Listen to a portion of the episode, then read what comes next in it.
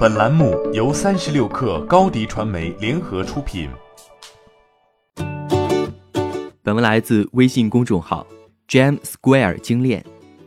一夜暴涨、越炒越香的健身环，成为疫情隔离期堪比 N95 口罩双黄连的又一黑马，也是非常时期的健身年卡。原因简单，这款出自任天堂的体感游戏，能让疫情隔离期的懒癌们以减肥为乐。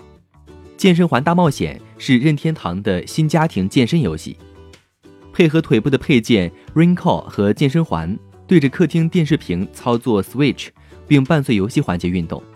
截至目前，健身环大冒险相较去年发售价五百五十元，实现超三倍涨幅。可以看到，疫情期间的居家隔离或许只是健身环价格大涨的间接推手。这款健身游戏长期火爆的关键原因。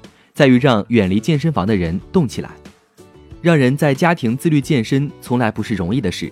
很多跑步机成为晾衣架就是残酷的现实。愈演愈烈的直播健身，通过明星娱乐、抽奖互动获取关注。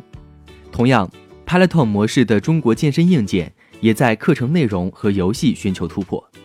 而健身环的做法，似乎在健身游戏化上打开了一个口子。游戏短期激励，剧情起伏，游戏交互。让健身变得不那么被抵触。主角游历魔法世界的剧情运动起伏设计，无疑比动感单车 HIT 课程中通过生理感知运动强度多了视觉、听觉的可感性。除此以外，在游戏交互方面，技能释放、金币收集、赶路快慢的效率和运动幅度、频率是否达标息息相关，与线下健身房用户因少做几组、少举几次而和教练的讨价还价产生对比。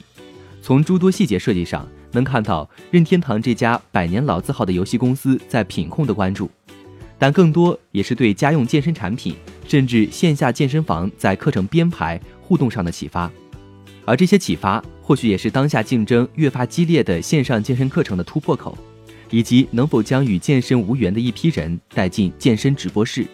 对于直接接触用户的私人教练来说，挖掘课程的趣味性能弱化一部分健身新手的不适。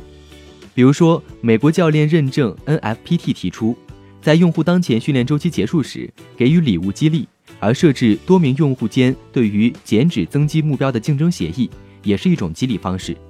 虽然健身环大冒险更多在于培养动起来的意识，但是当更多人开始涉足健身时，也意味着游戏化健身也到了需要被探索的时候。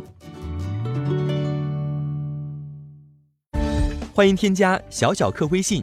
Xs 三六 kr 加入克星学院，每周一封独家商业内参，终身学习社群，和大咖聊风口谈创业，和上万客友交流学习。高迪传媒，我们制造影响力。商务合作，请关注新浪微博高迪传媒。